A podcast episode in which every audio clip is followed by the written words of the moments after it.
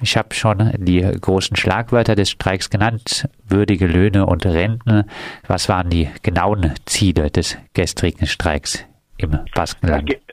Es geht natürlich äh, insgesamt um äh, ein würdiges Leben ähm, und äh, so Forderungen wie äh, die 35-Stunden-Woche endlich flächendeckend äh, umzusetzen. Ähm, das Problem ist ja äh, im Baskenland und dieses Mal, das ist vielleicht äh, ein besonderer äh, Vorgang zu diesem Streik, der beidseits der Grenzen stattfand. Normalerweise, für die Hörer, die das vielleicht nicht wissen, das Baskenland ist ja geteilt, aufgeteilt unter Frankreich und Spanien.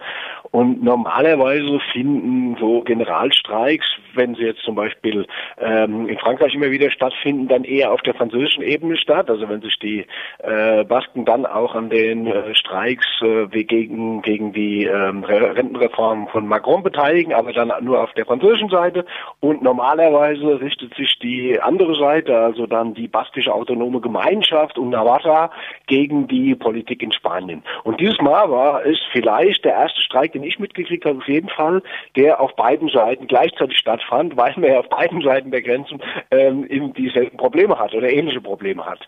Das ist vielleicht was Besonderes. Und äh, dann geht es natürlich, man, man hat ja die letzten äh, Jahre in Spanien gehört von ähm, Sozialabbau, äh, die Renten waren ewig lange eingefroren, wurden dann danach um minimale 0,3 Prozent im Jahr erhöht. Dieses Jahr gab es, äh, letztes Jahr gab es eine, eine Erhöhung fundamental, also deutlich verbessert um 0,9 Prozent, also der völlige Witz.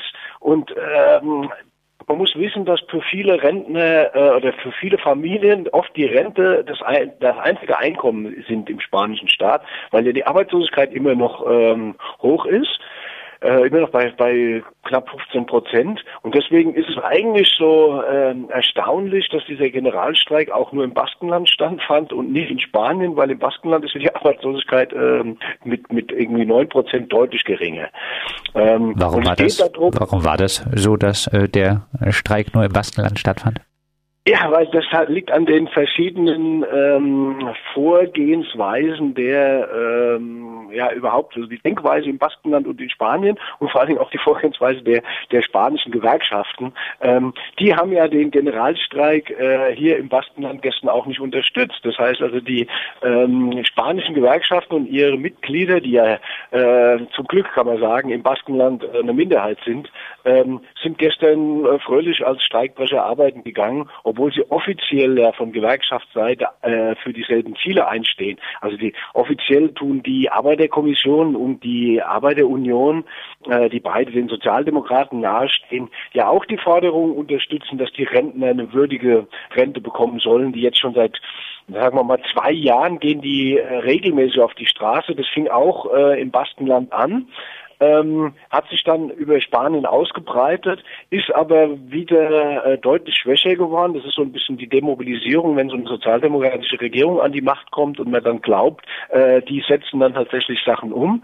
Und deswegen ähm, setzen die spanischen Gewerkschaften eher immer auf so ähm, soziale Gespräche mit der Regierung, äh, um in, in, in ähm, um zu versuchen, in Verhandlungen mit den Unternehmern und mit den äh, mit der Regierung irgendwie was rauszuholen. Ein Effekt war ja davon, dass kürzlich der Mindestlohn von 900 auf 950 Euro erhöht war. Man muss wissen, dass man mit 950 Euro in Spanien auch nicht leben kann.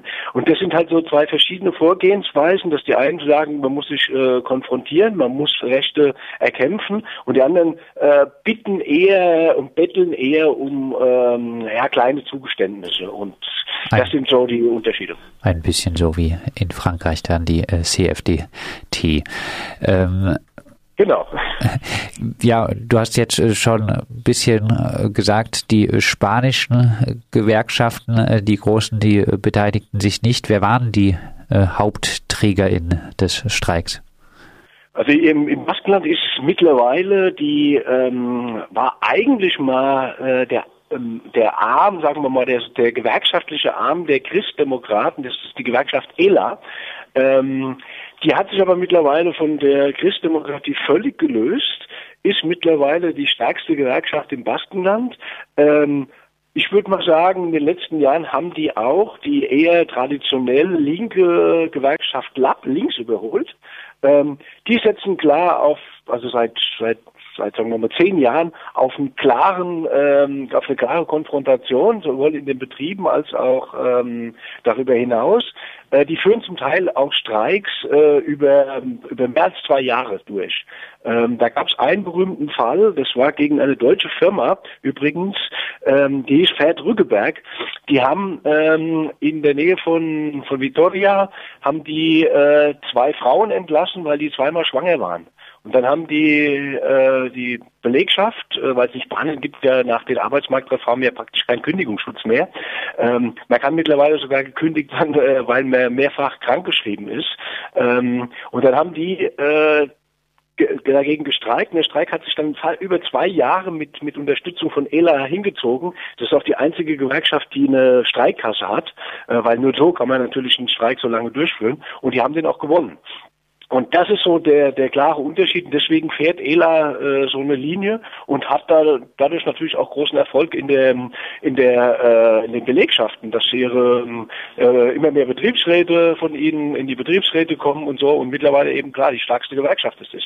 Und dann daneben ist dann die, die mittlerweile kleinere Gewerkschaft LAB und dann noch viele kleinere Gewerkschaften aus Sektoren, also wie äh, Agrargewerkschaften oder ähm, von Lehrern und so weiter.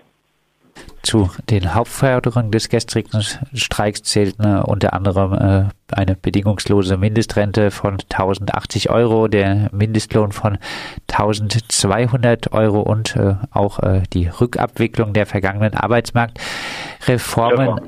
Handelte es sich denn äh, wirklich um einen Generalstreik? Fanden Streiks in sämtlichen Bereichen der Privatwirtschaft und des öffentlichen Sektors statt? Also es gab sicher im Baskenland schon stärkere Generalstreiks wie, wie der ähm, gestern. Ähm, allerdings war es trotz allem ein sehr starker Streik. Ähm, man, kann, man konnte sehen, also die, die Innenstädte zum Beispiel, also gestern in, in, in San Sebastian oder Donosti oder Bilbao, die waren, war alles dicht. Es gab aber durchaus ähm, äh, Bereiche, die offen waren, auch in der Industrie, zum Teil kleinere Betriebe, wo äh, Leute gearbeitet haben, auch in größeren Betrieben wie zum Beispiel bei Volkswagen in Pamplona, wo äh, die spanischen Gewerkschaften noch eine, äh, eine Mehrheit im Betriebsrat haben und dann ist es natürlich schwieriger, das durchzusetzen.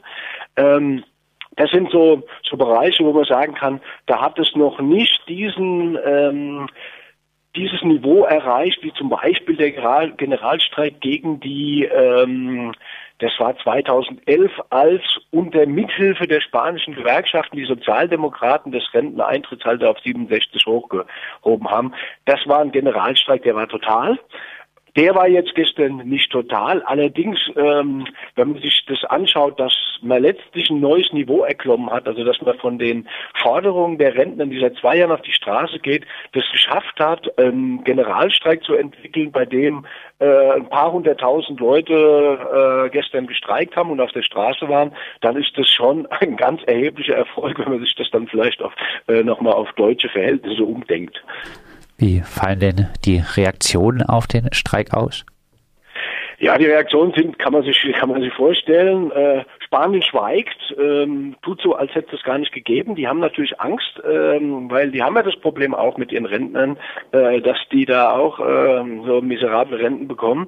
Die haben natürlich Angst, dass sich ähm, die Mobilisierung, die von hier ausging, äh, von den Rentnern, dass sich das ausbreitet und die spanische neue sozialdemokratische Regierung, die ja äh, von Podemos jetzt dann mitgetragen wird, ähm, dass die dann unter Druck kommt. Deswegen hat natürlich auch Podemos äh, dieses Mal diesen Generalstreik auch nicht mitgetragen, sondern sich eher dagegen positioniert. Das ist schon ganz auch interessant. Äh, die haben jetzt zum Beispiel hier mit den ähm, mit der baskischen äh, Regierung und der Christdemokratie auch den Haushalt verabschiedet. Äh, da ist also wirklich eine sehr interessante Wandlung dieser Partei von der empörten Bewegung äh, zu ja, Trägern der, der Sozialdemokratie oder sogar der Christdemokratie. Ähm, das sind so ähm, das ist so der, ähm, äh, die Angst, die da drin steckt. Und natürlich ist es klar, dass äh, von zum Beispiel der baskische Regierungschef, der spricht natürlich von einem politischen Streik. Das kann man äh, gern sagen. Das war natürlich ein politischer Streik. Es geht natürlich darum, dass man äh, versucht, entsprechend Druck auf die Regierung, also sowohl die baskische Regierung als auch die spanische Regierung auszuüben, endlich vernünftige Renten zu bezahlen. Also äh, 1080 Euro sind auch nicht sonderlich viel, die da gefordert waren. Und mit 1200 Euro Mindestlohn das ist die Forderung, die Podemos seit vielen Jahren aufstellt, aber sich jetzt in den Sozialpaktgesprächen darauf hat äh, runtertreiben lassen, äh, die Rente auf äh, die, die, den, den Mindestlohn auf 950 Euro anzuheben. Und ja, das ist natürlich so eine Sache, da hat man natürlich Angst, deswegen hat Spanien geschwiegen. Hier im Baskenland wird es natürlich entsprechend ähm, wahrgenommen. Das kann man natürlich nicht anders, wenn irgendwie die ganzen Städte voll sind mit Menschen, die, die protestieren und äh, die Läden und die Kneipen zu sind. Aber ähm, da wird man halt noch ein bisschen sehen, ob da vielleicht, äh, wenn sich zeigt, wie stark oder wie wenig die die äh, sozialdemokratische Regierung in Spanien tatsächlich machen kann oder machen will, ähm, wie dann äh, die entsprechenden Reaktionen aussehen, dann auch von spanischer Seite, weil da gibt es natürlich viel Unmut und da hat man Angst, dass das natürlich übergreift. Gab es äh, auch repressives äh, Vorgehen seitens der Polizei gegen den Streik? Ja, natürlich. Ja, natürlich, das ist ja das Übliche. Also wenn die Streikposten ein bisschen deutlicher werden, also wenn, wenn Läden offen haben, sind normalerweise große Geschäfte, die das immer wieder versuchen, der Corte Inglés oder so, das, die wollen dann äh, unter allen Bedingungen aufmachen, dann gehen die Streikposten dahin, fordern die Leute auf und dann gibt's immer wieder, und das ist halt auch noch ein bisschen besonder, äh, besonders stark in Navarra, wo ja noch die Nationalpolizei und die Guardia Civil ähm, ähm, auch in solchen Fragen agiert, die hauen dann sofort rein. Es gab aber auch hier von der baskischen Polizei der Erzeinja Festnahmen oder äh, Vorgehen gegen zum Beispiel ähm, gegen, gegen streikende Frauen, die quasi diesen Streiktag, Generalstreiktag, auch schon benutzt haben, um sich warm zu laufen für den Frauenstreiktag am 8. März. Dann abschließend, Ralf, äh, noch ein Ausblick. Wie wird es weitergehen mit äh, den Protesten um würdige Löhne und Renten? Äh, das, greift das der. Greift der Generalstreik? Gibt es da wirklich Chancen, dass es auch eine größere Streikbewegung gibt, die nicht nur die Grenze zwischen im Baskenland zwischen Frankreich und Spanien überwindet, sondern auch in weitere spanische Gebiete vordringt? Also, was Spanien angeht, das ist sehr schwer zu sagen, weil dort einfach ähm, eine ganz andere Tradition ist von Arbeitskämpfen. Ähm, was schon interessant ist, dass im Prinzip jetzt diese Konfrontation, äh, die dauerhafte Konfrontation für die Rentenfrage, ähm, sich über Frankreich bis ähm, ins französische Baskenland und auch ins spanische Baskenland ausgebreitet hat. Von daher kann man natürlich davon ausgehen, dass äh, wenn die spanische Regierung es nicht schafft, äh, die neue, ähm, so diese Vorschusslorbeeren, die man ihnen natürlich erstmal von, von linkerer Seite oder von den Gewerkschaftsseiten gibt, nicht einlöst und, und tatsächlich Verbesserungen für die Menschen schafft, wie das ja die Portugal portugiesische Linksregierung geschafft hat, dann wird natürlich auch anhand der, der Vorbilder, die man hat, äh, sicher auch der Druck in Spanien größer werden. Wie weit das dann dort übergreift, ähm, man kann sicher davon ausgehen, dass es am, am ehesten, am schnellsten in Katalonien passieren wird, wo sich ja auch eine eigene Gewerkschaftsbewegung mittlerweile bildet. Ähm, und dann gibt es natürlich noch ein paar Brennpunkte ähm, in Spanien, wo zum Beispiel in Andalusien die SAT, äh, so eine kämpferische Landarbeitergewerkschaft, äh, sicher das auch aufgreifen wird. Aber das hängt natürlich äh, sehr stark davon ab, äh, ähm, wie sich auch äh, Podemos da drin positioniert. Ähm, wenn die es nicht schaffen, ähm, wirklich ein paar Ver Verbesserungen rauszuholen, dann werden sich die Leute von ihnen abwenden und auch gegen sie auf die Straße gehen. Das, aber wie stark das dann sein wird, das, lässt sich in Spanien schwer sagen. Das sagt äh, der freie Journalist äh, Ralf Streck, unser Baskenland-Korrespondent. Im Baskenland fand gestern ein Generalstreik für würdige Löhne und Renten statt.